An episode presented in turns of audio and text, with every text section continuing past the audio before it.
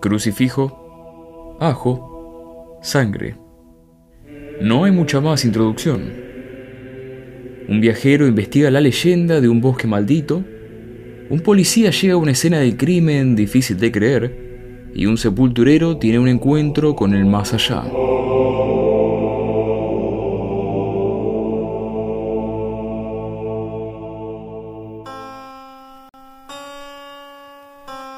¿Saben lo que ocurrió con Jonathan Barclay?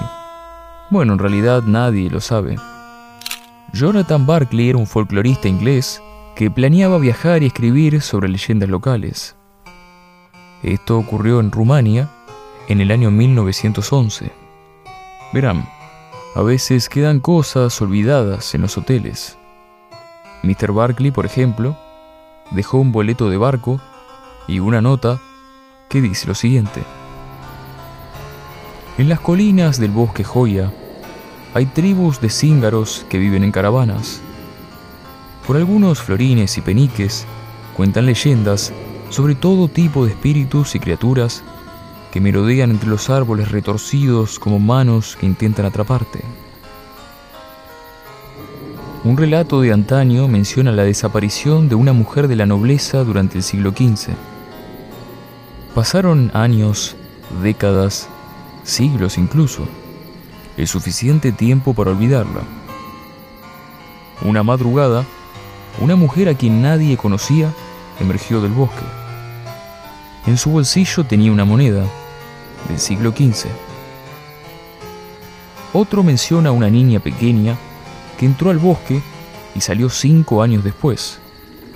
Llevaba la misma ropa y parecía no haberle pasado el tiempo. Esa misma noche al padre de la niña lo encontraron muerto y a ella nunca más la vieron. Sin embargo, lo que me intriga es lo que dicen que mora bajo las raíces de un gran árbol, algo a lo que los cíngaros llaman Striga. Es de mal augurio mencionar su nombre, y buscarlo está fuera de sus leyes. De todos modos, no planeo hacerlo lo que no descarto es visitar el bosque por su tétrica belleza natural y para conseguir algún relato de primera mano. Así termina la nota. El boleto en barco era de regreso a Inglaterra. Nunca se usó. De Jonathan Barclay solo encontraron su ropa, perfectamente doblada bajo un árbol. La enterraron, por supuesto. No vaya a ser cosa que vuelva a buscarla.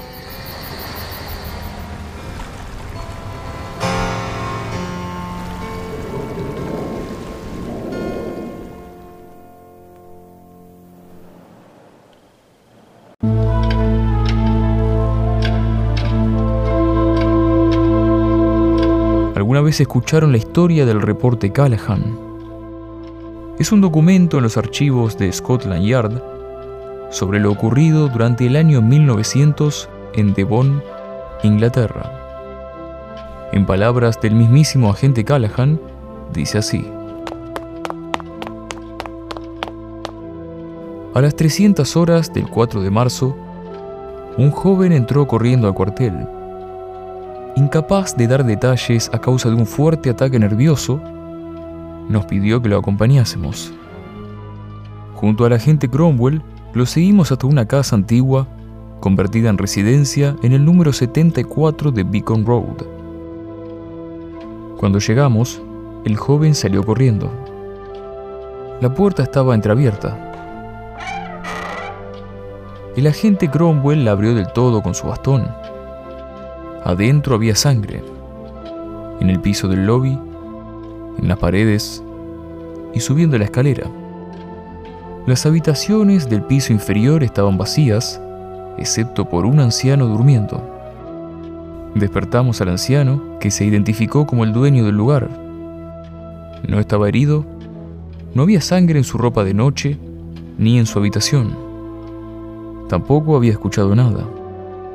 Junto al agente Cromwell, revisamos las habitaciones del segundo piso.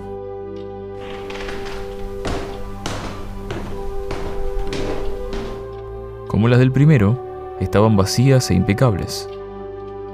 El rastro de sangre continuaba por la escalera atravesando la puerta que daba al balcón.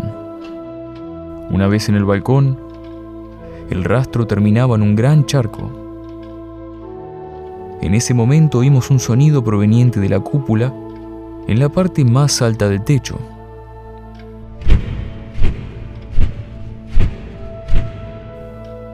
No encontramos víctima ni victimario. Nada más que reportar.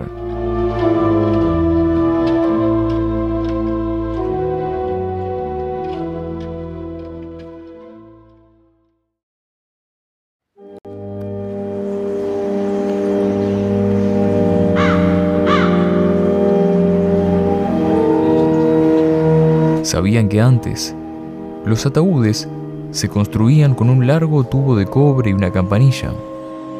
Era para avisar al sepulturero por si alguien era enterrado vivo. Puede pasar, sí. Catalepsia lo llaman. Una condición que hace que alguien vivo parezca muerto. Hace muchos años se andaban por Transilvania en alguna taberna de la calle Ferdinand y preguntaban por cierto parroquiano, podían escuchar la anécdota de Ambrose Balog, una que dio vida a una leyenda urbana y se narraba así.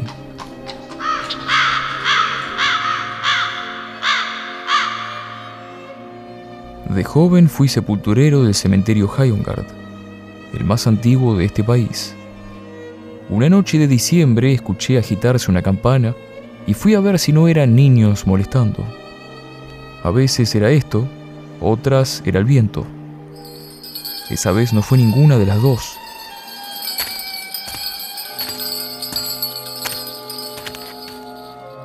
Una voz rogaba desde lo profundo ser desenterrada. ¿Es usted Ambrose Balog? Pregunté a la tumba. Por el tubo de cobre respondió una voz polvorienta. Sí. ¿Nació usted en septiembre de 1767? Sí, respondió esta vez más tranquilo. La lápida dice que usted murió en noviembre de 1829. No, estoy vivo, escuché. Estoy vivo, desentiérreme. Pisé la campana y empecé a tirar tierra a través del tubo de cobre. Perdón, caballero, pero estamos en diciembre de 1870. Lo que sea usted ya no está vivo y no pienso dejarlo salir.